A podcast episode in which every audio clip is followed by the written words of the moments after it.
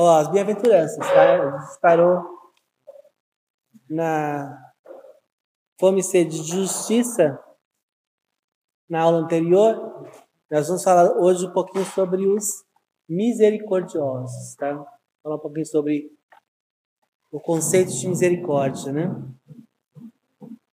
Lá o texto que a gente está estudando é Mateus 5, as bem-aventuranças, e nós estamos no, no versículo 7 do capítulo 5, que fala que bem-aventurados misericordiosos, porque eles alcançarão misericórdia, tá? Então, uma, é uma via de mão dupla, né? Então, quando, se eu quero misericórdia, se eu quero receber de Deus misericórdia, eu tenho que também exercer a misericórdia. Então você não pode querer é, para você uma coisa que você não concede a outras pessoas. E é engraçado que essas bem-aventuranças, Deus está falando muito sobre o caráter de Deus, porque há, há, há, atributos de Deus que não são transferidos para nós. Então nós, nós não somos oniscientes, não somos onipotentes, nós não temos todo o poder, nós não temos toda a sabedoria. Isso aí são atributos divinos. Atributos morais de Deus, ele nos concedeu através do Espírito Santo. Então, quando ele diz é, para você ser misericordioso, é porque ele é misericordioso. Quando ele diz para você buscar a justiça, é porque ele é justo. Quando, você, quando Deus diz para você amar o próximo, é porque ele ama. Então, esses atributos morais, ele quer que nós também tenhamos, ou deixemos o Espírito Santo trabalhar no nosso coração e, e nos forjando aos poucos para que nós possamos nos transformar à semelhança de Cristo. Cada dia nós andamos na fé, nossa caminhada cristã, é, cada dia nós nos parecemos mais com Cristo. Esse tem que ser o nosso alvo. Quando, quando Deus diz, sede santos porque eu sou santo, é, tem pessoa que fala assim, ah, mas Deus só falou isso para a gente, tem ser de santo porque é, eu sou santo. Não preciso fazer mais nada, tenho que ficar isso, só fazer isso. Não. Isso aí é um princípio. Ele está dizendo, você tem que buscar a santidade. Existem outras coisas que você tem que buscar também para ser parecido com Deus. Então, existem várias outras coisas. E a bem-aventurança, os bem-aventurados, mais que felizes, só serão mais do que felizes quando eles é, fizerem todas essas coisas que a gente tem estudado e atingir esse padrão de excelência. Então, o objetivo do cristão, sempre quando eu dou discipulado eu falo isso, o objetivo do cristão é chegar a este nível, que vai levar, vai consumir toda a tua vida, né? Você não vai conseguir tudo isso numa semana de conversão, num mês de conversão, num ano de conversão, mas você, a tua meta tem que ser se aproximar deste caminho, chegar lá, a amar como Deus amou, impossível, né? Pelo menos para nós mortais. Mas chegar, ter como alvo esse amor incondicional que Deus é, tem, esse é o nosso objetivo. Tem que ser o nosso objetivo. Então, ser misericordioso, nós falamos na aula anterior sobre justiça, que nós devemos ter sede e fome de justiça. Só que a justiça sozinha, ela é perigosa. Porque a justiça é daquele jeito. É dente por dente, olho por olho, mão por mão, pé por pé. Essa é a justiça seca. A justiça sem é isso. Você cometeu um crime, você paga. Agora, ela sozinha é um perigo, porque você pode condenar o inocente, você pode pesar mais a mão ainda do que devia. Então você tem que julgar com a reta justiça e com misericórdia. Quando você vai julgar alguma coisa, você tem que colocar o, o, a balança, na balança da misericórdia. Eu, eu, uma vez eu era de uma igreja, quando eu era de uma igreja, quando eu era mais novo, e aí a, a filha do pastor engravidou. E ele era um, um, um homem muito certo, correto, sabe aquele negócio de tudo certo de Deus aqui. E só que ele era misericordioso para os membros. Então havia outros membros que tinham incorrido nesse mesmo mesmo ato, mesma coisa, mas aí era misericórdia, era o perdão, era não sei o quê. Quando chegou na filha dele, ele fez uma comissão da liderança, chamou, chamou a liderança, como para fazer um julgamento sobre o que ela tinha feito. E eu, eu fazia parte da, da liderança na época, e eu fui, fiz parte da, da, desse, desse julgamento, né? E aí, como eu era mais novo, tem que deixar todos os mais velhos falar primeiro, né? Os mais velhos lá só condenação terrível, né? Aí quando chegou na minha vez, por último, eu falei, olha, eu só acho o seguinte, a gente não pode julgar sem misericórdia. Porque, eu falei para pastor, né? Eu falei, quando, quando a igreja, quando os membros da igreja fizeram a mesma coisa que ela, o Senhor foi misericordioso, o Senhor perdoou e amou, disciplinou em amor e tal. Por que é que o Senhor está fazendo diferente com a sua filha? Porque o peso é diferente para a sua filha, né? Aí foi que aí deu aquele, né, ficou aquele climão assim. Mas eu falei, não, tem que tratar igual, todo mundo igual. Tem que tratar com misericórdia porque já estava feito o negócio, já estava feito e o que a gente tinha que fazer era trazer a pessoa de, de volta para o convívio da igreja e a vida que segue, né? Ela vai, a, o ato em si já traz consequências, né? Eu não preciso colocar mais peso em cima da cabeça da pessoa. Ela vai sofrer porque ela era jovem, ia ter uma, uma criança nas costas, sem, estrutura nenhuma, tinha ter que trabalhar, ver como a vida é dura, a vida é terrível, né? Ensina, ela ia estudar com dificuldade, porque estudar criando. Então ela já ia sofrer o dano, naturalmente. Mas a gente é assim, a gente às vezes pesa a mão demais, porque se a gente não age com a misericórdia junto, fica muito pesado. Uma vez eu tava, eu fui participar de um batismo numa igreja pentecostal, que o, o, o rapaz era casado com uma irmã dessa igreja e ele nunca se convertia. Ele nunca se convertia. E aí eu fui na casa visitar essa irmã e a gente começou a conversar. Comecei a conversar com o marido dela. Ela disse que ele não gostava com ninguém, que ele não gostava de fazer nada. Né? Aí quando eu cheguei lá, ele começou. Eu puxei papo com ele, comecei a conversar, comecei a falar de Jesus e não sei o que. Ele está ele acabou se convertendo, foi discipulado na igreja, foi batizado. Aí, como você começa um processo, você tem que né, ir lá para ver o batismo também, porque você participou do processo. Eu fui convidado, fui lá. Quando eu sentei na igreja para assistir o batismo, do meu lado estava a, a filha do pastor. Eu e ela e é uma igreja pentecostal, sabe como é que é a igreja pentecostal da casa bem difícil. Não pode pintar o cabelo, não pode usar brinco, não pode. E ela estava com o cabelo vermelho, cheio de brinco, com uma roupa curta. E aí, eu não sabia que ela era filha do pastor. Mas ela destoava na igreja, porque a igreja toda, né? Todo mundo com terno, gravata, aquele jeito todo, né? Formal, e ela lá totalmente fora. Você olhava assim, a caixa de fósforo, né? Com aquela cabeça vermelha, lá na igreja inteira. Aí e eu sentei do lado dela e ela estava falando com uma outra irmã. E ela estava contando a vida dela, que ela, ela era filha do pastor da igreja, daquela, daquela igreja. E que ela não, não é, é, frequentava a igreja como membro, porque o pai dela era contra isso, contra aquilo. Ou seja, é, ela era um peso maior que ela podia carregar, porque o peso sobre ela, por ser filho do pastor, era superior a todo mundo. Então ela, por não aguentar, se mandou, foi para o mundo e Sabe como é que é a história? Então, às vezes, você, você afasta a pessoa do convívio da igreja, você afasta a pessoa de Cristo, porque você quer colocar sobre ela um jugo que nem você consegue carregar. É o que Jesus falava para os fariseus, né? Vocês não conseguem carregar esse jugo. Por que vocês querem colocar nas costas dos outros uma coisa que você não consegue carregar? Se você não consegue carregar, você está atrapalhando o outro de caminhar, está ficando pesado demais. Então, quando você faz alguma coisa você julga, mas julga sem a misericórdia.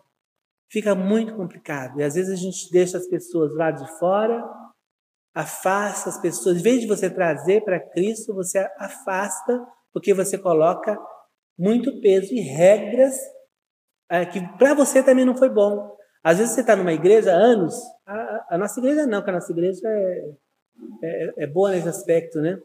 Mas eu era de uma igreja quando eu era criança, a gente não podia ver televisão, a gente não podia ir para a praia, a gente não podia usar é, é as meninas podiam usar calça comprida, maquiagem, né? era, uma, era um certo um monte de coisas que não podia, não podia, não podia, não podia. Uma vez nós estávamos na escola dominical e a gente, minha mãe levava sete, sete filhas, deu sete filhos, vai ser a, a, a mãe ganso, né? E a, a mãe ganso e os gancinhos tudo atrás. Então, tudo pequenininho, que era, era um atrás do outro, nós tínhamos uma diferença de um ano de idade para cada um. Então, a minha mãe levava aquela filharada da escadinha, né? Aquela filharada. A gente morava longe, a gente ia E voltava para a igreja no domingo, no meio da rua, e a gente pegava sol. Porque um sol de domingo forte. Aí chegava na igreja tudo bronzeadinho. Todo mundo bronzeadinho. Aí o pastor bateu o olho na gente, olho para a praia. Tá? A malícia, né? Do coração. Por tudo para a praia, é proibido para a praia.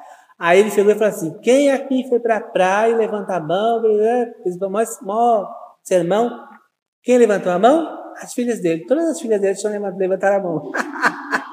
Ela tinha ido para a escondida dele e ele achando que a gente tinha ido, porque a gente ia. Antigamente era assim: o domingo era do Senhor mesmo, né?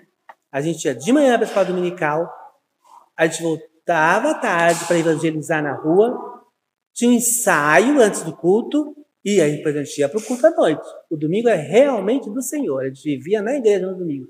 Então a gente morava longe, tinha que ir e voltar duas, quatro, seis, oito vezes.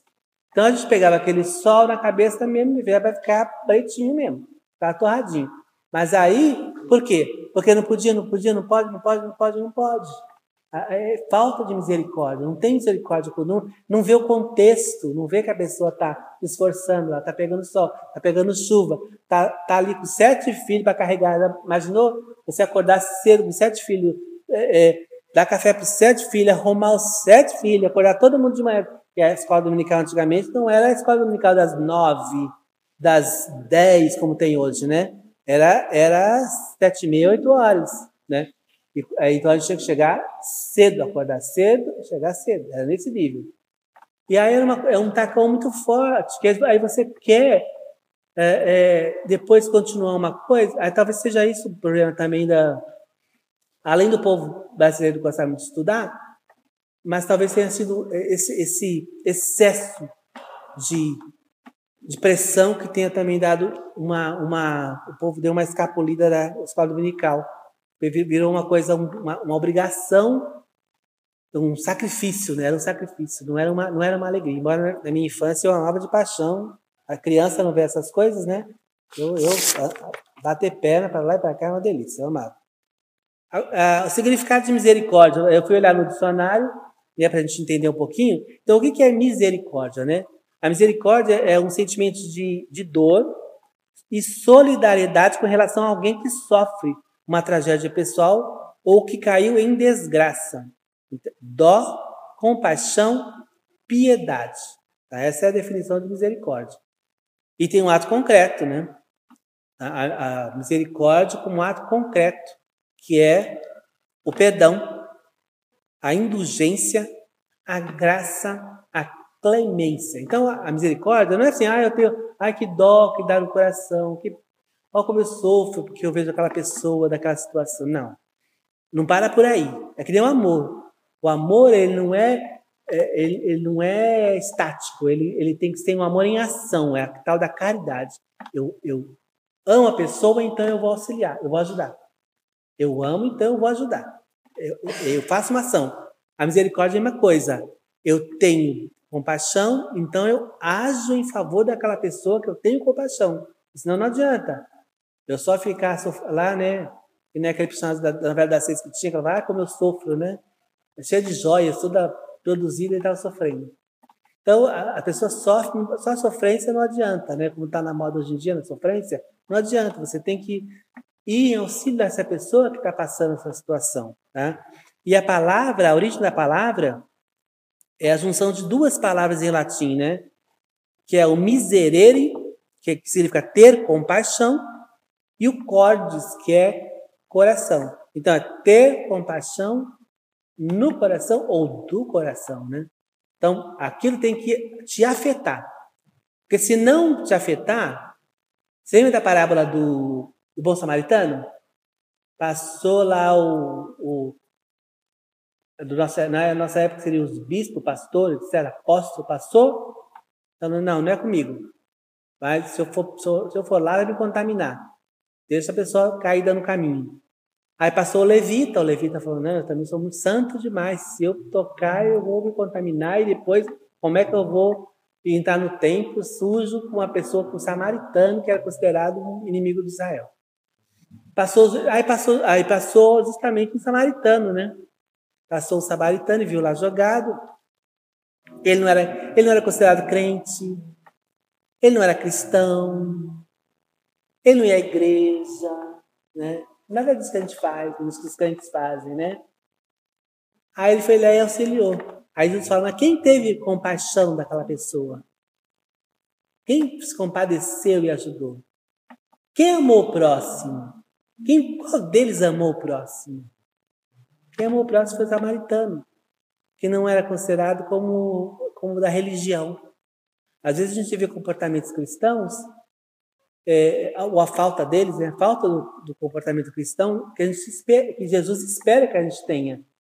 E às vezes você vê isso numa pessoa do mundo, não tem não é nada, não sei o quê, nasceu de novo, mas ele vai lá e ele, ele socorre, ele tem misericórdia, ele ajuda, ele dá uma básica, ele e você que deveria fazer isso, você fica cheio de dedos. Não, não posso, se eu fizer, ele vai se acostumar, vai ficar, vai ficar encostado. A gente sempre dá uma desculpa, né? A gente sempre achando uma desculpa para não fazer.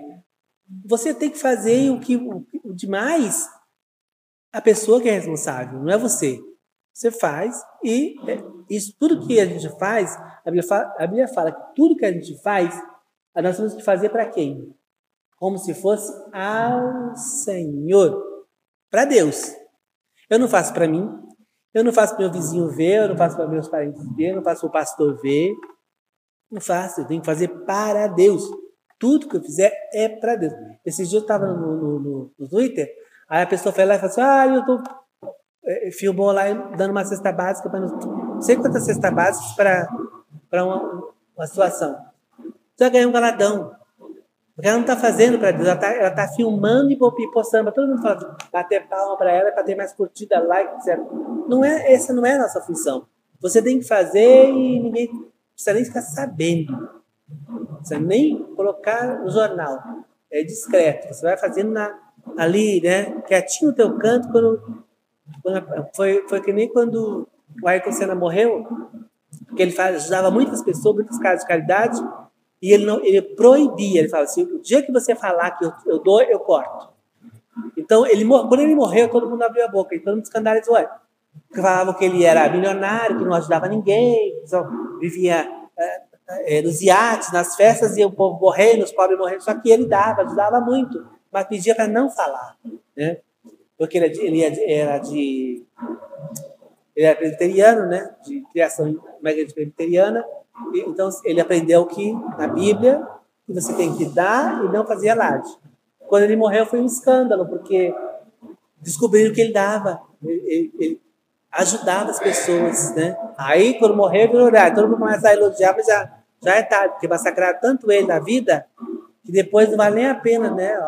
Você ir lá e corrigir. Depois vai falar tão mal, mas não importa. Importa que você faça e ninguém fique sabendo. É, então, voltando lá para o que Deus é, eu vou começar com Deus primeiro. Sempre gosto de partir do, de Deus, dando exemplo para que nós façamos o que Ele é, faz. Tá?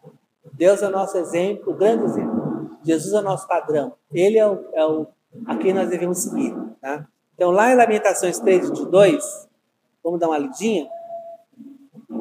Depois de Jeremias aí, né? É mais fácil.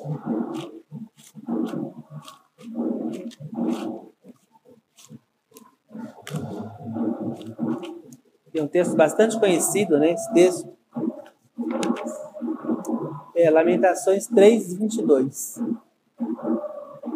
Logo depois de Jeremias, Isaías, Jeremias, Lamentações.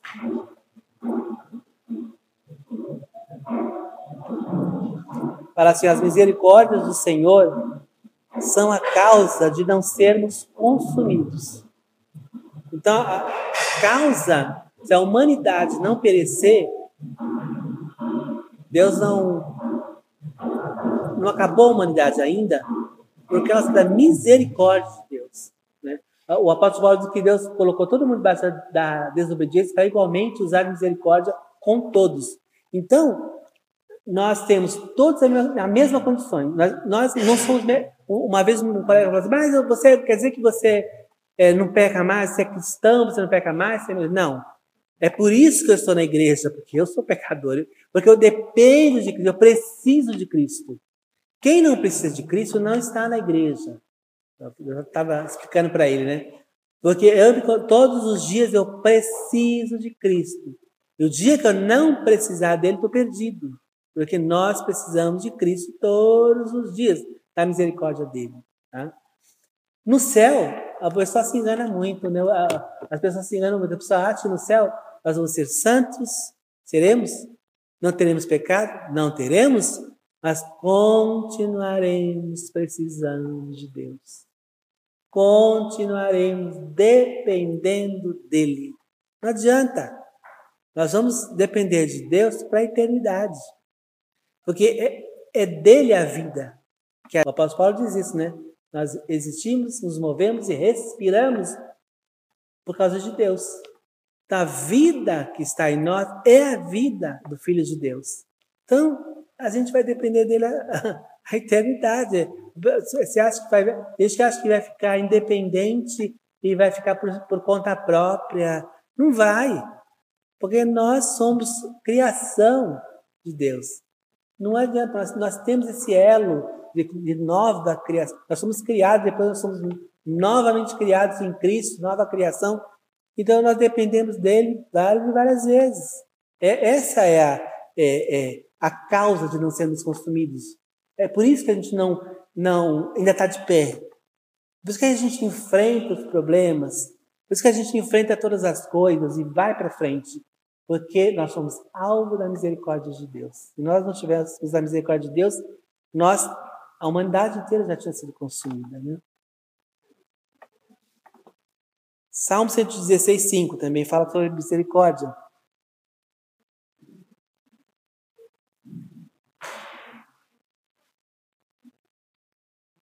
Salmo 116, 5.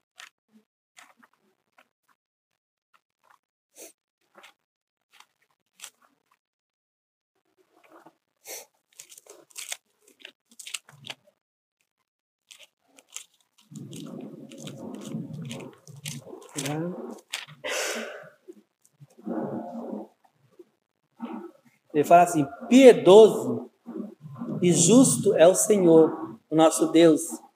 É cheio de compaixão ou de misericórdia, dependendo aí da tua tradição, né? É, ele fala uma coisa interessante aqui, fala sobre piedoso e justo. Só quem pode ser misericordioso é a pessoa que é piedosa, que ela é justa. É mais uma característica que nós devemos ser. Eu não sei se é Judas ou se é João, eu não lembro agora o texto. Eu estou lembrando agora de cabeça.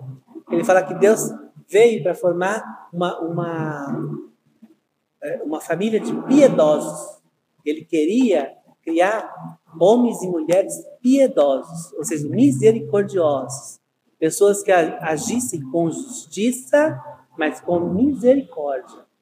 Então, é, é, você não pode ser misericordioso se você não for piedoso, não tiver compaixão, se você não, não for justo. Não existe essa possibilidade da pessoa ser misericordiosa. Você se lembra da, da, da parábola do, do credor incompassivo? Que ele, Jesus conta uma parábola de um rei que vai, prende uma pessoa e ele deve muito ao rei. E aí ele fala, não, você vai ficar na cadeia até você me pagar. E aí ele chora, se joga no chão, faz aquele negócio todo. O rei, movido de compaixão, misericórdia, fala, não, tudo bem, então eu vou te soltar. Perdo a misericórdia eu tenho que perdoar. Não adianta soltar ele fala, não, eu vou te soltar e você vai me pagando em parcelas, várias parcelas. Nem fosse a casa Bahia, não dá, porque ele, não, ele devia muito. Então a vida inteira, se ele vivesse, ele não ia pagar o rei. Então o que o rei fez? Eu vou usar de misericórdia. Ele não pode me pagar. Então, além de eu ser justo, eu serei misericordioso. Porque a justiça diz: me deve, tem que ir para a cadeia até pagar. Mas a misericórdia diz: você pode perdoar. Você não precisa desse dinheiro. Você é um rei. Você não precisa desse dinheiro. Então você usa de misericórdia e perdoe a dívida. Vê como está ligado, as coisas estão ligadas? É o que a gente faz também. Quando você é misericordioso, quando você perdoa também. Então a pessoa, quando ela faz alguma coisa contra a gente, ela vem pedir perdão, ela, ela está presa a uma dívida. Porque aquilo que ela fez contra você é uma dívida. Então ela vem pedir perdão, você tem que perdoar. Você é, é para perdoar. Quando você perdoa uma pessoa que te fez mal, você está sendo misericordioso, porque ele realmente fez alguma coisa ruim, realmente ele, ele não merece o perdão, mas se você se colocar no lugar dele, sentiu uh, com o coração dele, você vai falar: peraí, eu também fui perdoado. Deus também me perdoou. A minha dívida com Deus era uma dívida de eternidade. Então, a, todos nós, a humanidade inteira, tem uma dívida eterna com Cristo. Porque o pecado, ele não, ele é impagável. Porque você não pode pagar. O que paga o pecado era derramamento de sangue. É isso que pagava. Por isso que se derramava o sangue do, das ovelhas, os bois e tal. Só que quando você derrama o sangue, você deve. A pessoa vai lá e derrama teu sangue para pagar. Você fica no prejuízo, porque você morre. Então, não te ajudou muito, né? Porque aí você. E mesmo assim não pagaria. Porque tinha que ser o sangue de um justo. E como Isaías diz, não há um justo, um justo sequer. Então o teu sangue não é contaminado. Então, ainda que você derramasse teu sangue para pagar tuas dívidas do pecado, Deus não aceitaria, porque teu sangue não é sangue, é sangue de pecador, não é sangue de justo. Ou seja, a nossa dívida é impagável, é eterna. Aí vem Jesus, morre no meu lugar, paga minha dívida e me perdoa. Ele sente a minha dor, se compadece do meu pecado, e aí ele vem, é, é, substitui. Qual é o meu sentimento com aquela pessoa que não conhece a Cristo? Qual deve ser o meu sentimento? De acusação ou de misericórdia? Né? Eu, eu, me lembro que eu, eu, desde criança, eu sempre, sempre ensinou a gente antes de dormir a gente orava, o Pai do céu, e como as orações de criança são básicas, então é sempre assim: Pai do céu, a mãe, o pai, os irmãos, os tios e os primos. Era isso. Às vezes, às vezes cachorro também, gato, papagaio. Mas a gente orava, foi ensinado a, a, a orar pela família. Então, tô, eu toda noite orava pela. Tá. Mais um tempão. E depois, adolescente, jovem, eu continuei orando para a conversão da minha família. E uma, uma das tias nossa, ela se converteu. Depois de um tempo, Deus fez a obra, se converteu e tal. E não só Deus converteu, como ele, ele ela para o ministério. Aí os parentes que oravam por ela para conversão reclamaram: como assim? Ela chegou ontem já é missionária, já é não sei o quê, já é líder.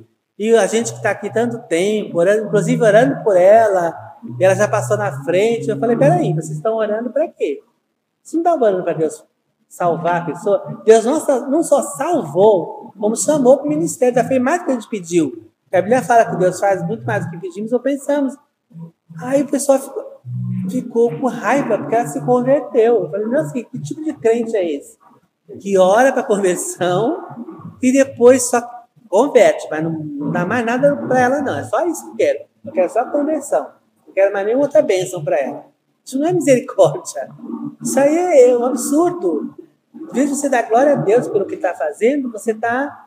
Quer dizer, que tipo de misericórdia eu tenho com as pessoas que não conhecem a Cristo? Eu não posso julgar essas pessoas que não conhecem a Cristo com o mesmo tacão que eu, eu faço com as pessoas que têm conhecimento dele.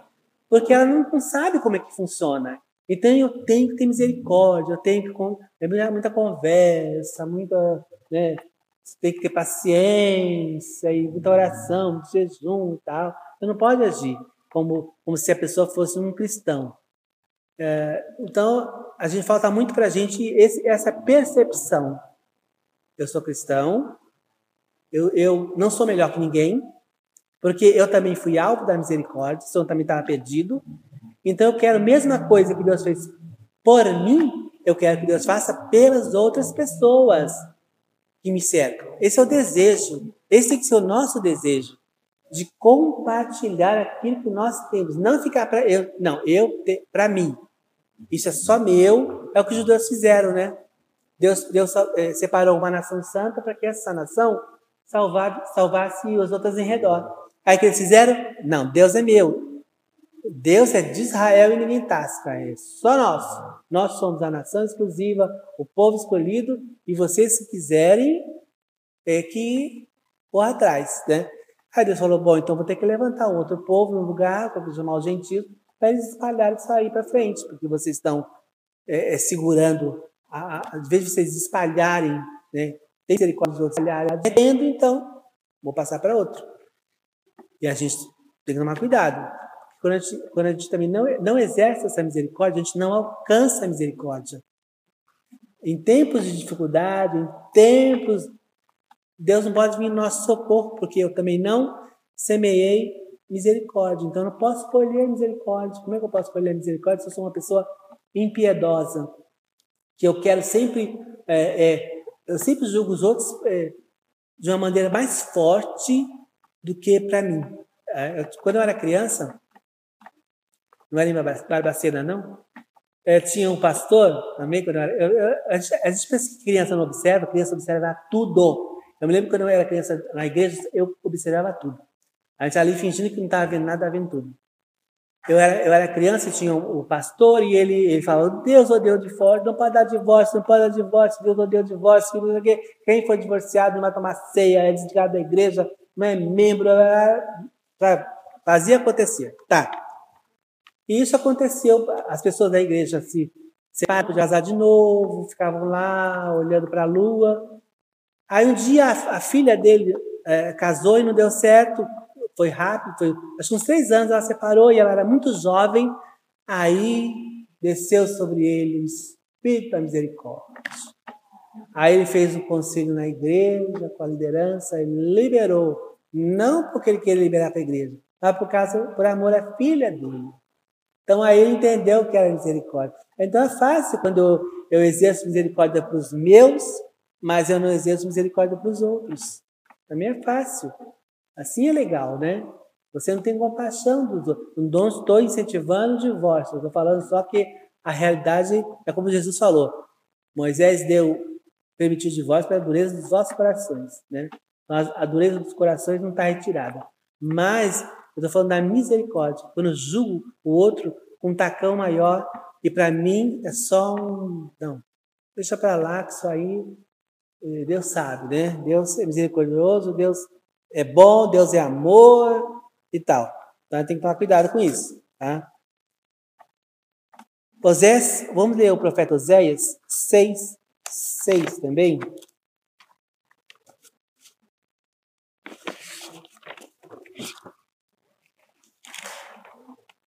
Depois de Daniel, né?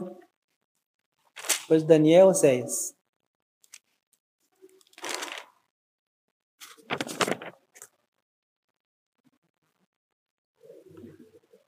Ele fala assim: Pois eu quero misericórdia e não o sacrifício, e o conhecimento de Deus mais do que holocaustos.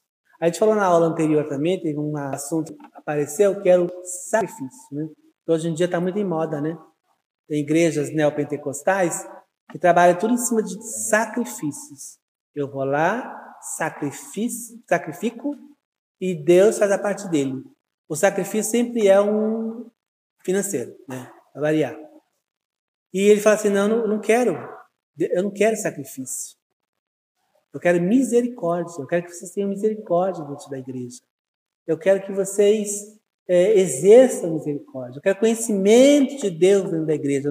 Eu quero sabedoria do alto. Eu não quero sabedoria humana. Porque aí você coloca.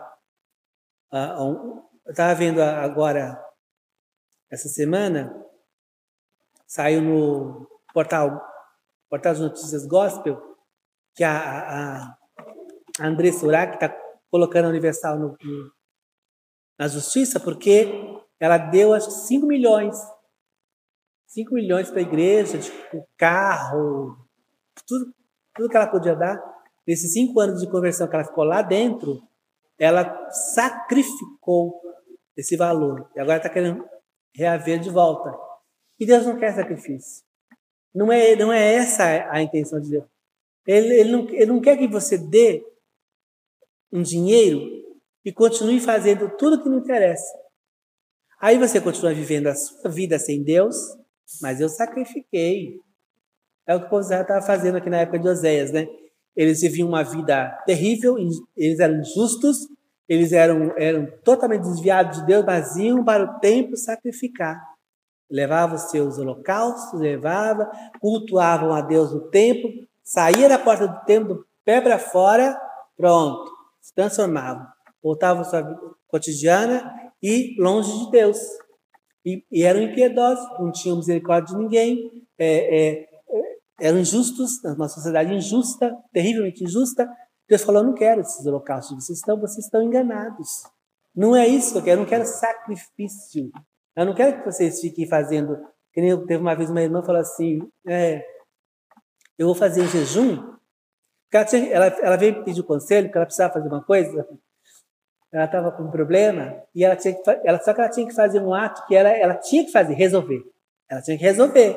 Eu falei para ela, você tem que fazer assim, assim, assim. E consertar a sua vida. É esse, esse é o conselho. Ela disse, ah, não, vou, não dá para fazer isso agora, então sabe o que eu vou fazer?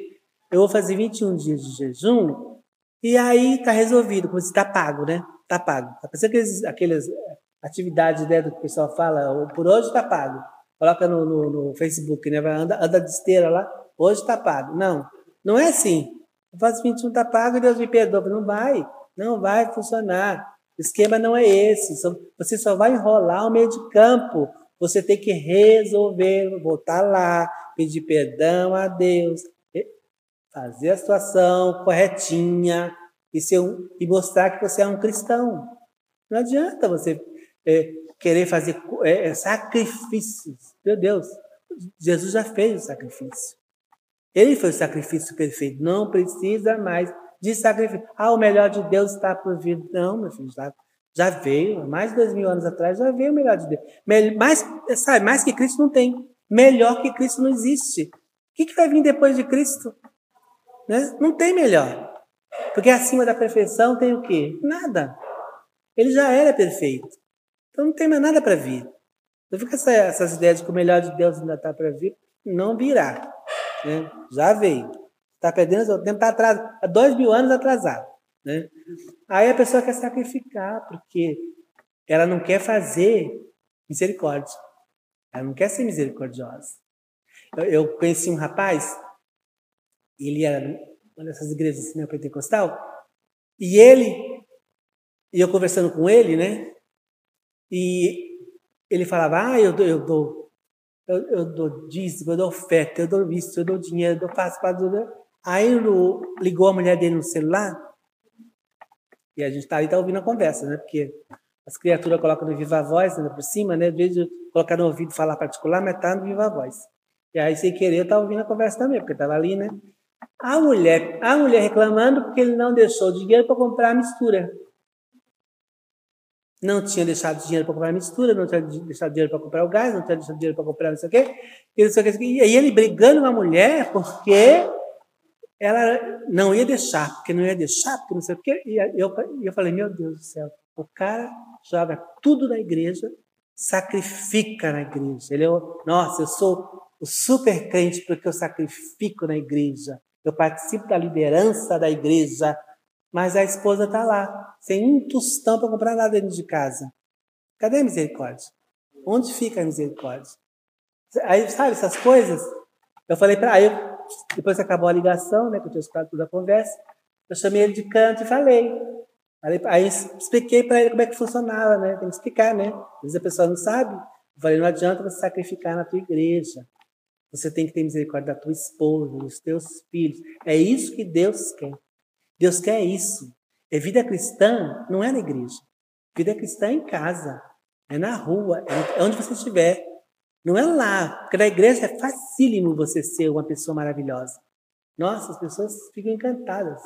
Uma vez uma, uma irmã veio pedir se aconselhar também, ela queria separar. O negócio dela queria se separar do marido. E, eu, e ela queria que eu dissesse para ela separa. Eu não digo porque essa decisão é particular. Você não pode dizer faça, não. Você fala com a palavra e a pessoa que toma a decisão. E aí ela contando lá, aí eu falar para ela, bom, como é que era seu marido? Você quer separar do seu marido? Seu marido lhe bate? Não. É ruim para você? Não. Tá. Então já. Ah, mas sabe o que é? Eu casei, quando eu casei, ela também era, era dessa igreja também, né, pentecostal. quando, eu, quando eu entrei para a igreja, eu entrei como obreira, e lá eles é, falavam que eu tinha, se eu quisesse ser mais alguma coisa, pastor, missionário, papá, subir de carreira lá, eu tinha que casar. Porque eles não ungiam ninguém que não era casado. Então, aí eles fizeram aquele. Aí foi o cupido gospel, né? Aí falou, bom, ela está disponível. Qual é o rapaz aqui, o Breno também, que está disponível? Aí tinha um rapaz lá, eles foram conversar, foram conversar. Aí, aí falei assim, tá bom, e o que, o que te, te encantou nele? O que foi que te encantou nele? Ah, o que me encantou nele era que ele era trabalhador. Eu falei, minha filha, isso aí é o básico. A Bíblia fala que só teu rosto comerá teu pão. Se ele não trabalhar, não precisa nem casar. Começa por aí. Esse é básico. Isso não, isso não encanta ninguém. Ser trabalhador não encanta ninguém. Ou pelo menos não deve, não deve. Esse é o básico. Ele tem que ser trabalhador. Já de cara, ele é cristão? Tá. Ah, mas ele ensinava muito bem a palavra, porque ele ensinava os jovens, adolescentes. Tá bom. Eu falei para ela, tá bom. Ele ensinava os jovens, adolescentes, era uma benção. Ele vivia o que pregava? Não adianta ensinar na igreja lindo, é maravilhoso na igreja. A teoria é uma benção. Posso falar aqui, mas eu tenho que viver o que eu falo. Ele vivia? Não. Então, já era um sinal vermelho assim gigante. Aí, como é que ele era na casa dele? Ele morava com a mãe. Ele é, é, é tipo de, daquele filho que ele não fazia nada. A mãe lavava, passava, cozinhava para ele, ele Ficava, não fazia hábitos. Pegava a comida colocava na mesa para ele comer, ele também não comia. Você sabia disso? Sabia. Então você está reclamando do que, que você está reclamando? Se você sabia como é que ele era, já está o desastre anunciado. Você sabe?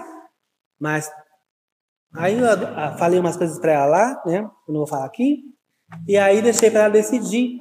Mas agora o ser humano, o que cabe na cabeça do ser humano? Você tem que ver você tem que, que observar. Você não pode, ah, porque a igreja quer, só pode.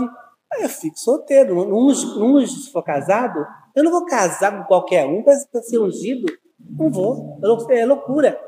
Quer dizer, para fazer mais coisas na igreja, você tem que casar. Casou com uma pessoa. Aí depois, ela ficou grávida e ele queria um menino. Queria um menino, veio uma menina. Acho que é uma coisa, né? Deus faz, Deus faz só para testar o coração. Aí sabe o que ele fez? A menina não existe. Para ele, a menina não existe. E geralmente a menina é mais cuidada com o pai, né? Então ela sente muito essa falta dele, da companhia dele. Ele queria um menino, Deus mandou uma menina, eu não quero.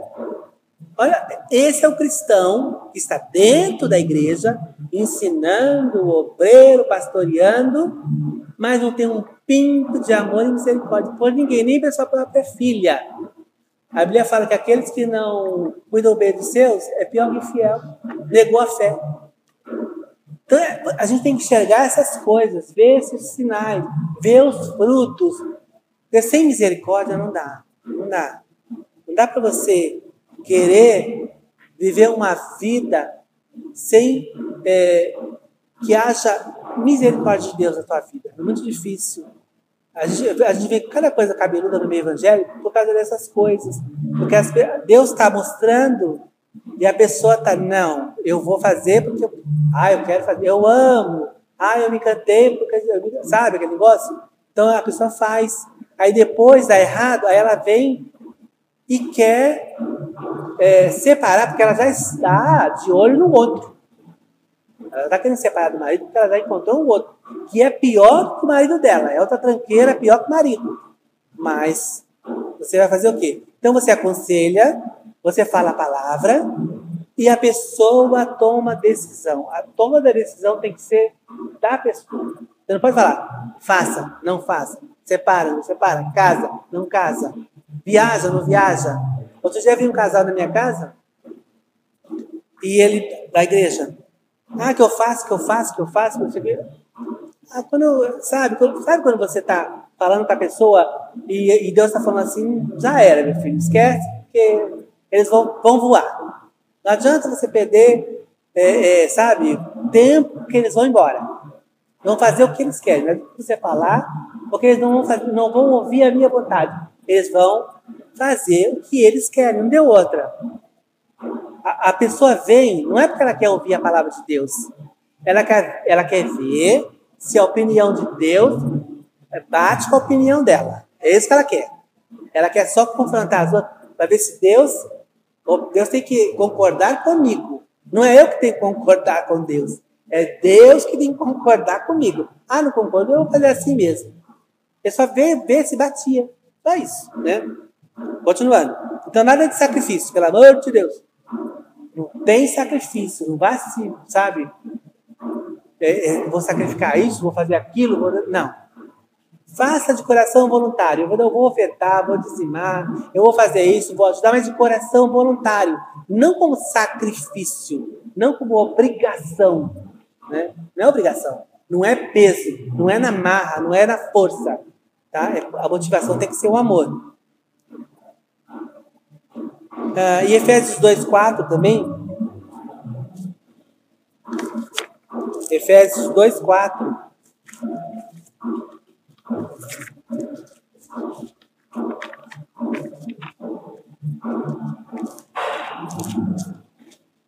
Ele fala que só quem é misericordioso é quem ama. Ele fala assim, 2,4. Mas Deus, que é riquíssimo em misericórdia, pelo seu muito amor com que nos amou. Então só pode exercer misericórdia quem ama. Quem não ama, não exerce misericórdia. Não adianta. E às vezes, quando quer exercer, soa falso. Quando eu era criança, de novo, né? Voltando. O tema da lição é quando eu era criança, né? Mas seja, não é mais as bem-aventuranças. É, minha avó, ela fazia assim, ela se arrependia no Natal. Ela, ela era ruim o ano inteiro. No Natal ela decidia ser misericordiosa. Aí ela ser misericordiosa.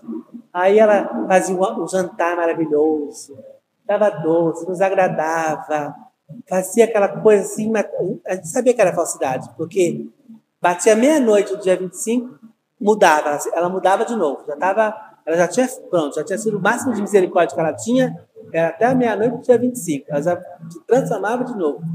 Mas a gente esperto, falava o quê? Nós vamos lá, vamos comer tudo. Depois, se ela, ela já assim, né? Estamos no lucro, porque o ano inteiro é assim, vamos aproveitar 25, né? Então, até quem, quem quer fazer de misericordioso aqui, mas não tem amor no coração de verdade, soa falso. É uma coisa maquinal, uma coisa que não é verdadeira. Porque se não for motivado pela misericórdia, é porque eu amo, não porque eu sou obrigado, não pela aparência, não porque o outro quer, não, não porque Deus mandou. A gente fala assim, eu faço porque Deus mandou. Não. Não é fácil porque Deus mandou. Eu faço porque eu vejo Deus fazer. O filho não aprende, o filho pequeno não aprende vendo o pai fazer. Que é bom e que é ruim também, né? Ele copia tudo, até o que a gente faz de errado, ele copia. Então, a, a gente, o filho copia o pai pela observação, o comportamento que ele tem. Ele vai, vai copiando até a fala, até a maneira de falar, os gestos, a maneira de andar. Às vezes você tem um, a pessoa adota um filho pequeno E, e depois de um tempo, ele fica com os trejeitos todinho da família. Você fala, se tivesse nascido na família, não podia copiar tão bem. Ele tem todos os trejeitos da família. Por quê? Porque ele assume tudo aquilo. Ele está tá vendo, ele está copiando. Ele está copiando toda a família que chega. Ele fala igual, ele age igual. Então, a mesma coisa, gente. Não é porque Deus me obriga, ah, porque é, Deus quer que eu faça. Ele me, o Espírito Santo me incomodou. Não. Eu faço porque eu vejo Deus fazer e eu vejo que é bom para minha vida isso. Eu sei que quando faço o que Deus faz, ou faço o que Deus fala para eu fazer, eu sou bem sucedido, eu sou bem-aventurado. Toda vez que eu fiz o que Deus não mandou eu fazer, eu caí no laço. Toda vez. Toda vez que Deus falou, vai para a esquerda, fui para a direita, dancei. Não adianta. Porque nem ontem eu estava vendo. Eu não gosto daquela novela da Record, porque é uma invenção doida. Mas aquele capítulo do, Jacó foi maravilhoso, né? Que eu, eu, até chorei naquele capítulo. Coisa maravilhosa, né? É, tem, é, quando eles erram, quando eles erram, erram feio, mas quando acerta, acerta. E esse capítulo eles acertaram. E ele, ele vai, vai, pedir a misericórdia de Deus, porque ele está tá, tá pior, ele aprendeu da pior maneira que tentar enganar Deus é um risco muito grande. Então ele tentou enganar o pai, tentou enganar o irmão, tentou enganar, enganar Labão, tentou enganar Deus, tentou, ele tentou ser um espertalhão. Só que quando chegou na, na vez de Deus, quando ele chegou a enganar Deus, aí complicou, né? Aí levou um nó daqueles bem grandes. Porque não dá para você enganar Deus. Você pode enganar a si mesmo, né? E aí ele volta, então ele volta e já está acabado, ele já está humilhado, ele já está é, esperando o irmão também vir encontrar ele com 400 homens, ele fala, morre, vai matar toda a família, vai fazer um, um estrago aqui, porque ele ainda tinha aquela lembrança do irmão antigamente. E aí ele vem, ele fala, bom, eu, eu tenho uma decisão, eu vou orar, eu vou me afastar e vou para o Val Jaboque, e vou lá e vou orar. E ali, quem é que ele encontra? O anjo do Senhor está lá também. E o que, que, ele faz? Ele fala: Bom, eu preciso sair daqui com a bênção. A bênção não era que a gente fala assim: Eu vou para a igreja buscar a minha bênção. Não é nada disso. Então, a bênção dele era a misericórdia de Deus, era o favor de Deus. Essa era a bênção que ele queria, né? E ali ele, ele luta com aquele anjo, que é o anjo do Senhor, né? e, e é, uma, é uma, uma, prefiguração de, do Messias. E aí ele luta de todos os jeitos até que vai, vai clareando o dia, ele não consegue, o anjo não consegue ir embora e ele tem que tocar na coxa de Jacó para ele ficar manco, para poder, só assim ele poder soltar ele. E na hora que ele está indo embora, ele Jacó ainda segura ele no pé, na novela, né? segura ele no pé, e aí ele tira aquela aquele capuz que estava sobre a cabeça dele, quem está lá debaixo daquele capuz? Está Cristo, né? E aí, quer dizer, aí ele recebe, ele é abençoado por ele. Aí finalmente ele recebe, porque ele entendeu, ele entendeu que não era a, a riqueza do, do, pai, não era a riqueza que ele conseguiu lá na terra de Labão, não era a família dele, os filhos e as mulheres, não era tudo aquilo que ele tinha que era a riqueza dele. A bênção dele não era aquela. A bênção dele tem que ser o próprio Deus. A nossa bênção é o próprio Deus. Ali ele entendeu. Ele clamando por misericórdia, ele entendeu que é, na, na novela fala assim que ele entendeu que que é, ele era a bênção. Né? Ele se transformou na bênção. Ele está está pedindo a bênção de Deus e ele foi abençoado, então ele automaticamente se transformou uma bênção, como a palavra diz, ser tu uma bênção, né? Não é você vai buscar a bênção, ser tu uma bênção. Você tem que ser uma bênção para os outros. Essa bênção não é sua. É outra coisa que as pessoas erram. A bênção não é eu sou uma bênção. Meu lar é abençoado, minha família é abençoada. Não. A bênção é para que os outros sejam abençoados. Você seja abençoador. Mas enfim. E é, é engraçado que o, a, o jabó, que a palavra jabó, significa esvaziar. Né? Então, quando ele se esvaziou de tudo, tudo que ele, né, que ele pensava a respeito de Deus, de todos aqueles conceitos humanos, de toda aquela aquela vaidade, aquela uh, engano. Quando ele, quando ele falou, bom, basta, agora eu vou me humilhar até o chão, eu vou, eu estou no meu último. Foi ali que Deus pôde agir. Porque ele se esvaziou de, de, si mesmo, de todas as coisas que ele achava que, ele, que tinha de importante. Ele colocou a família dele em primeiro lugar. Ele, ele temeu pela família, não, ele não temeu pela vida dele. Ele não temeu pelas coisas que ele tinha, ele temeu pelos outros. Aí agora sim ele tinha entendido que ele era uma bênção para os outros. Ele tinha que cuidar dos outros. Deus estava mantendo ele porque tinha que abençoar outras pessoas. Assim como fez com Cristo, né? Através de Cristo, abençoou toda a humanidade. Esse é o conceito de Deus. Não é a mesquinhez, é tudo para mim. É, ele vai usar você para os outros. Você tem que ser essa bênção. Então, ali, ele, ele buscando, clamando pela misericórdia de Deus, ele recebe muito mais. Né? Então, quando a gente clama pela misericórdia de Deus, que é uma coisa que nós devemos fazer sempre, não falar com o pessoal, falar misericórdia, né? parece uma, uma, um palavrão ou uma, um cruz credo, não. Você tem que clamar, pedir misericórdia todos os dias. Eu peço todos os dias, também quando eu saio de casa com Deus, tem misericórdia de mim, me ajuda. Quando eu venho também para cá ensinar, falar assim, tem misericórdia de mim, dá sabedoria, porque olha, a gente é ruimzinho, é fraco, ajuda aí. Né? Então eu peço misericórdia, porque a gente tem que estar o tempo todo pedindo misericórdia para Deus. O tempo está passando, eu vou dar uma, uma aqui no. Na, na, eu só vou citar, precisa da nota, depois vocês leem em casa, né? Porque eu, assim dá uma. É, Jonas 2,8, tá? Que fala sobre os vaidosos não são misericordiosos. Por isso que o, o salmista fala, Senhor, afasta de mim a vaidade. Porque geralmente quando a pessoa é vaidosa, ela não é misericordiosa. Porque ela, o vaidoso ele é individualista. É tudo para ele. Tudo em função dele. Então ele não consegue ser misericordioso, porque o misericordioso ele pensa no próximo, no outro, e não em si mesmo. Tiago 2,13 também fala que o juízo é, será sem misericórdia sobre os impiedosos também. Então, é, Tiago 2,13. Né? Então ele fala assim: que o juízo será também sem misericórdia para aquele que não exerce misericórdia. Isso que é uma coisa. Por isso que a gente tem que ser, né? Se espelhar em Jesus. Porque o dia, do, o dia mal, quando chegar, Deus vai olhar e vai falar: peraí, Aquele foi misericordioso, então eu vou exercer misericórdia. Aquele foi misericordioso, vou exercer. Aquele não foi misericordioso, não vou exercer misericórdia.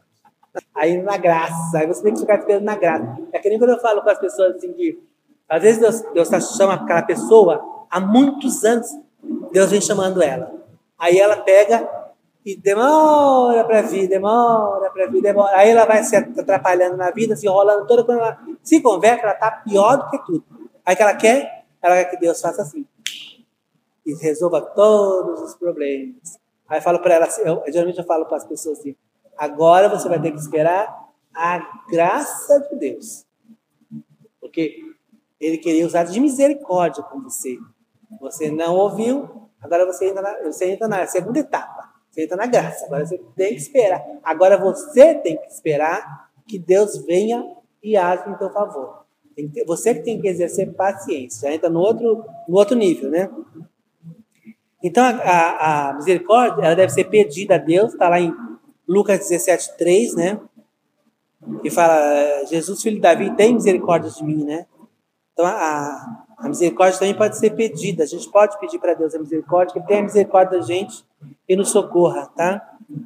A Lucas 1,50 também fala que a, a misericórdia de geração em geração, ela passa, ela vai passar para os teus filhos. Deus vai levar em consideração o tempo que você foi misericordioso. E Ele vai visitar lá os teus filhos com misericórdia, porque você foi lá atrás. Então ela passa de geração em geração. Isso que é, por isso que é importante. É um, é um fruto que você planta e que quem colhe é a tua geração futura. Oi. O texto? Lucas 1,50. Então, é muito importante. É, é, vamos, esse é que eu vou ler, é, é Salmos 33, 22. Salmos 33, 22. Fala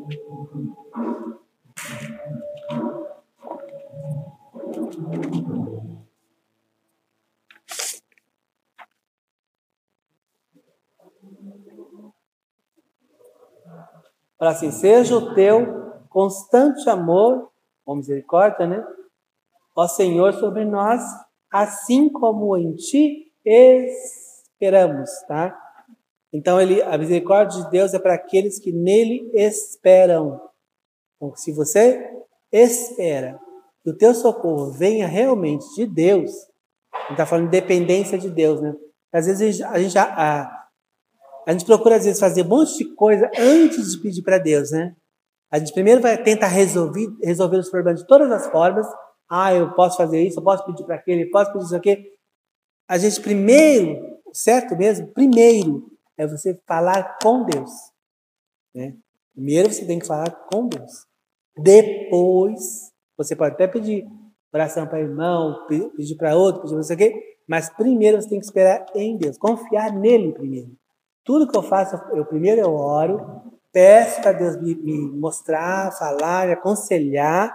Depois eu ah, vou para outra maneira, peço oração, nos grupos, aí tudo bem. Mas a tua confiança primeira, a primeira pessoa que você tem que falar é com Deus.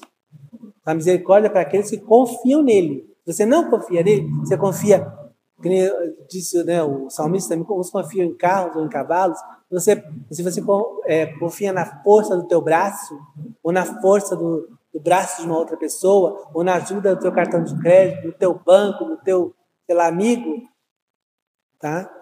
Esse não pode ser o primeiro que você tem que escorar. Primeiro é Deus. Dali ele vai te direcionar para uma solução.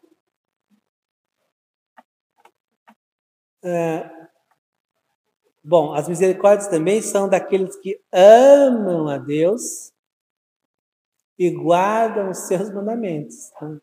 Deuteronômio 5,10.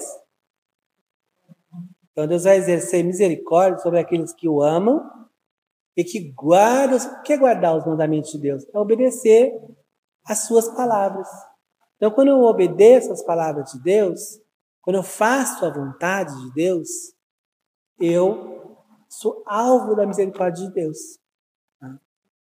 É o que a profecia sobre Jesus é encarecidamente me amou, então eu, eu o livrarei uh, no último dia.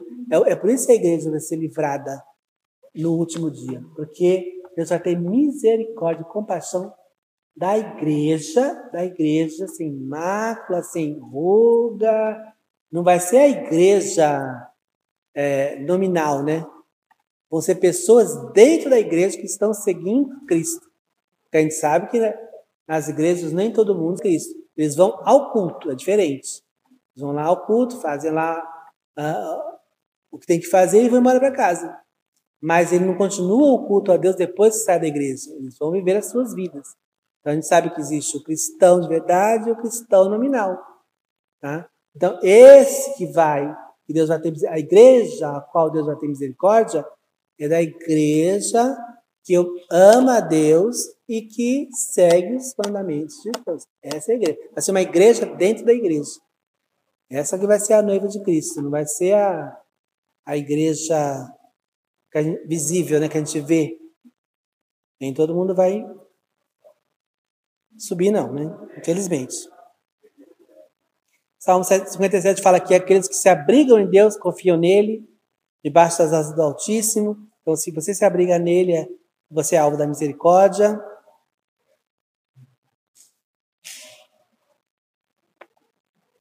Vamos ler, vamos ler esse último texto? 57, 1.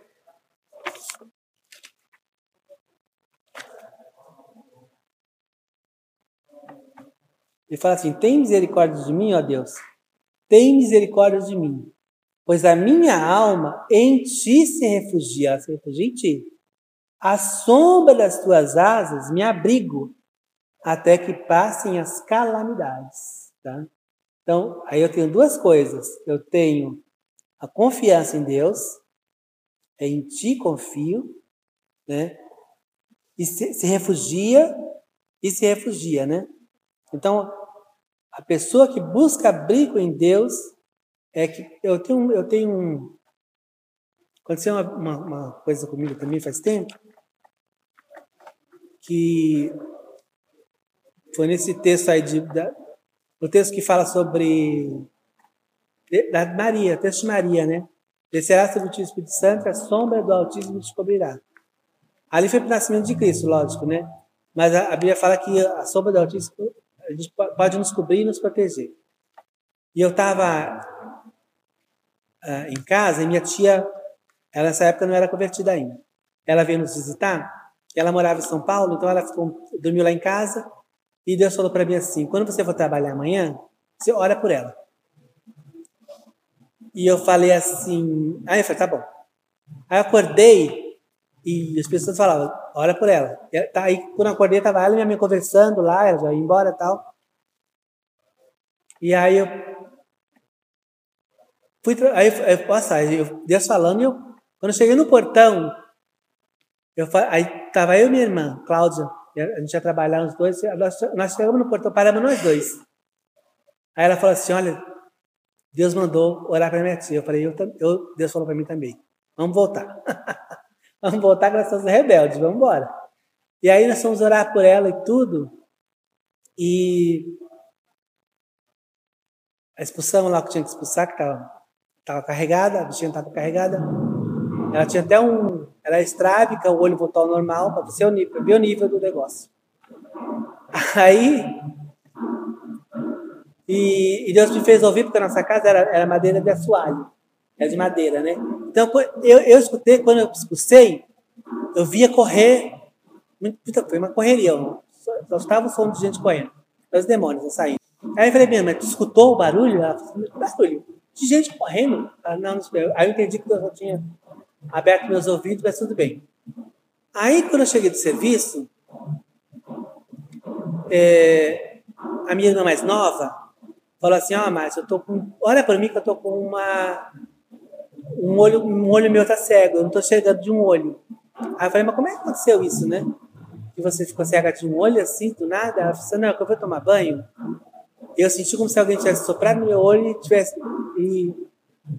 Aí eu, eu, linkei com a minha tia, né? Ela que tinha problema de visão. Quando eu expulsei, eu não fiz da maneira. Deus ensinando a gente, né? Eu não fiz da maneira certa, eu tinha que ter expulsado, falado a não ficar ali, blá, blá, nem ficar na vizinhança e tal. Aí eu falei, tá bom, mas não se preocupa não que eu vou orar por você, isso aí eu já entendi o que era. Aí quando, eu, quando eu coloquei as mãos e comecei a orar por ela, eu vi uma mão de anjo pegar na vista dela tirar uma, assim, um espinho de rosa. Tava dentro do olho, tinha até assim, tirava. Na mesma hora ela voltou a enxergar. Aí tudo bem. Aí eu fui dormir à noite, e a casa estava. Casa de pobre, sabe por quê? Está sempre cheia. E a gente tinha mania de dar nossa cama para os visitantes que chegavam, e a gente ia dormir na, na cozinha, colocava o colchão e dormia na cozinha. Eu dormia debaixo da mesa para já a luz não, pegar a luz, até ficar tudo. até a cabaninha ali, né? E aí eu dormindo, de, de madrugada, eu senti alguém correr, aqueles que corriam no assoalho, correu e me jogou uma flecha. Essa flecha ela era toda dourada, toda de ouro. E ela vinha descendo sobre mim para fazer algum dano, alguma coisa. E eu falava, ai meu Deus do céu, me ajuda, me socorre. Aí eu ouvi os Espírito dizer assim, é, descerá sobre ti a sombra do Altíssimo e o poder do Altíssimo e a sombra do, Onipotente descobrirá. Aí foi me descendo uma, uma coisa, uma sombra mesmo, bem escura, bem escura, me envolveu.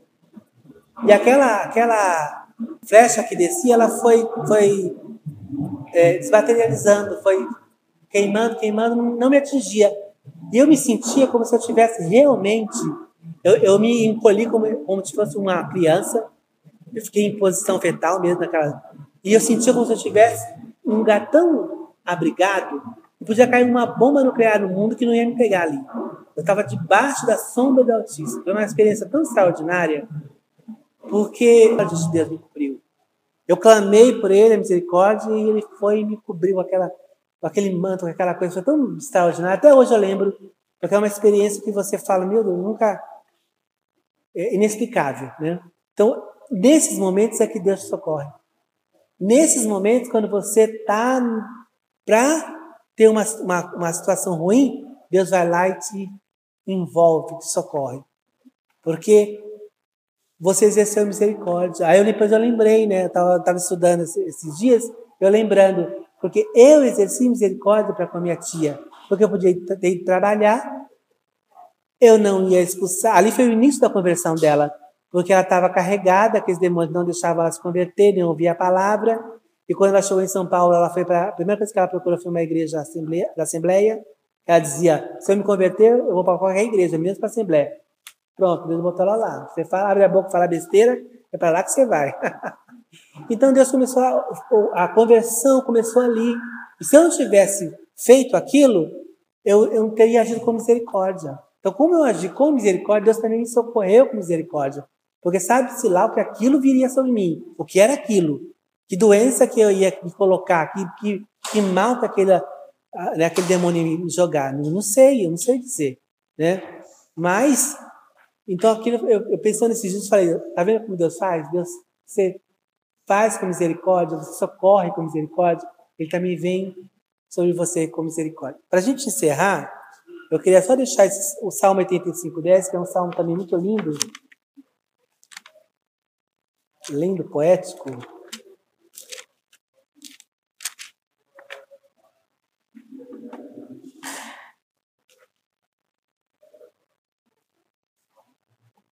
É, Salmos 85, 10.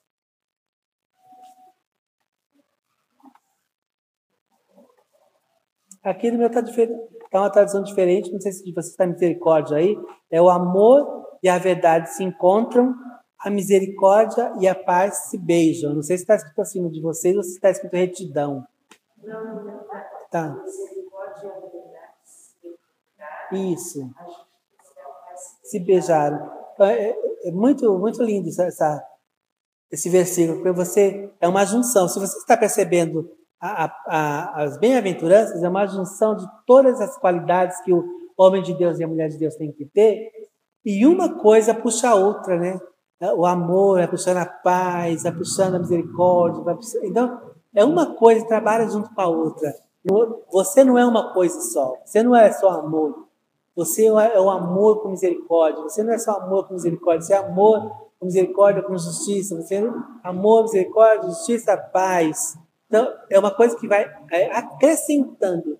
Então, eu quero ser mais que feliz na presença de Deus, na minha vida cristã. Eu tenho, meu alvo é esse. Meu alvo tem que ser todas essas coisas que a gente está vendo até aqui nas bem-aventuranças. É um padrão elevadíssimo, porque é o padrão de Cristo, né? eu gosto de Cristo porque ele, ele fala a verdade, ele fala na cara da gente o que a gente tem que fazer. Ele não fala, pode ser que você chegue, ah, pode, faz assim mais ou menos. Não. O padrão dele é. Eu falava isso para os alunos, eu falava assim, as, as suas provas são muito, muito difíceis. Eu falei, sabe por que eu faço prova difícil? Porque eu quero que vocês, eu quero exigir de vocês que vocês a prova vale 10, vocês, vocês têm que lutar pelo 10, e lutando pelo 10, vocês tiram 7, 8,5.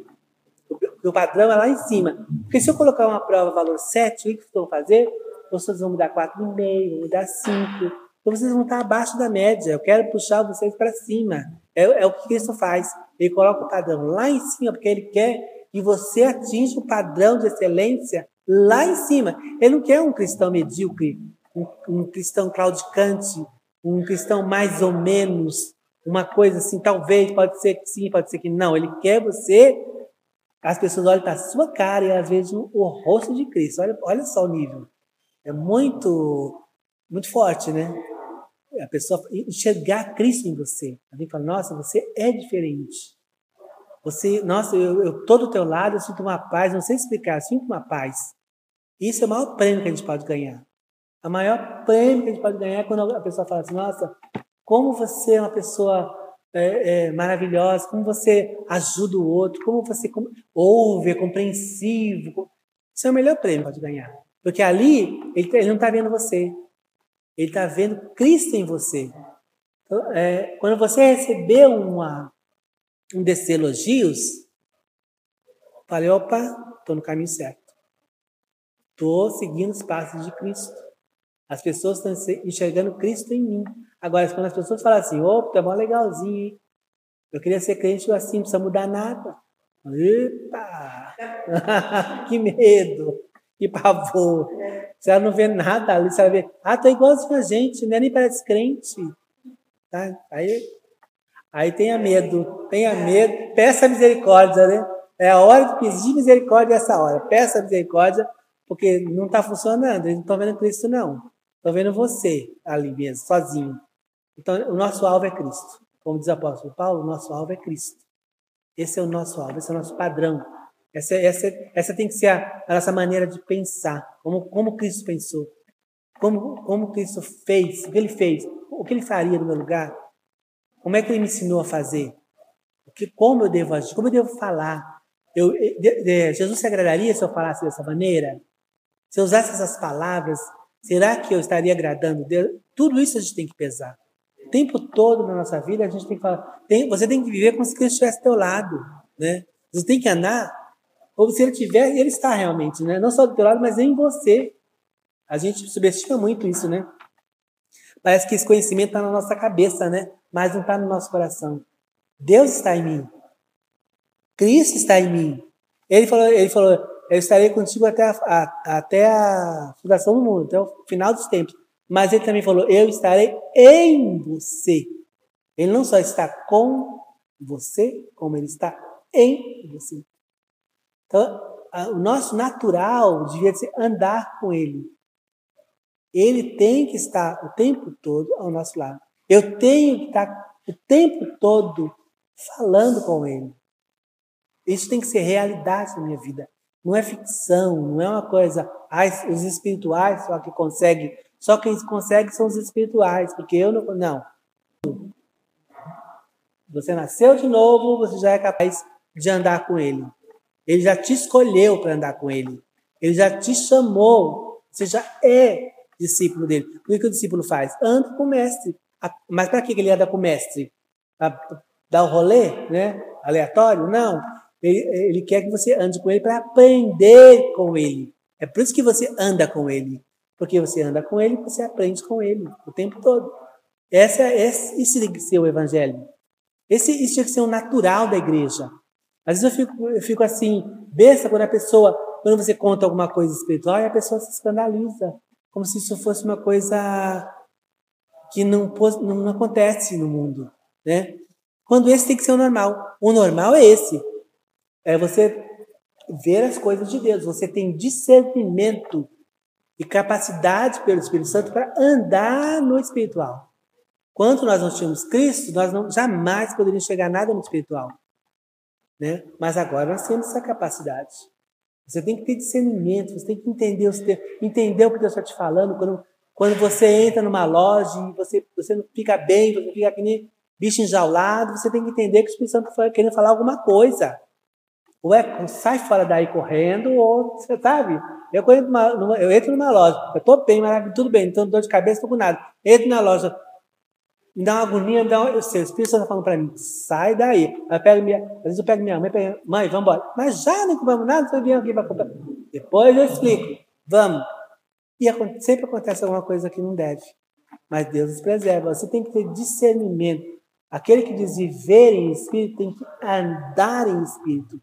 Está faltando andar em espírito. Está faltando dar os passos. A gente vive a vida mas a gente não caminha com ele. A gente não está vivenciando a vida cristã. É diferente. Então que isso seja, que isso seja um incentivo, porque Deus tem muito para fazer através de nós, por nós e através de nós. Que, é, que esse seja o nosso padrão, que, que nós possamos ser bem-aventurados, mais que felizes. Tá? Se a gente faz todas essas coisas, a gente, a gente tem tanto caso de pessoas tristes na igreja, né?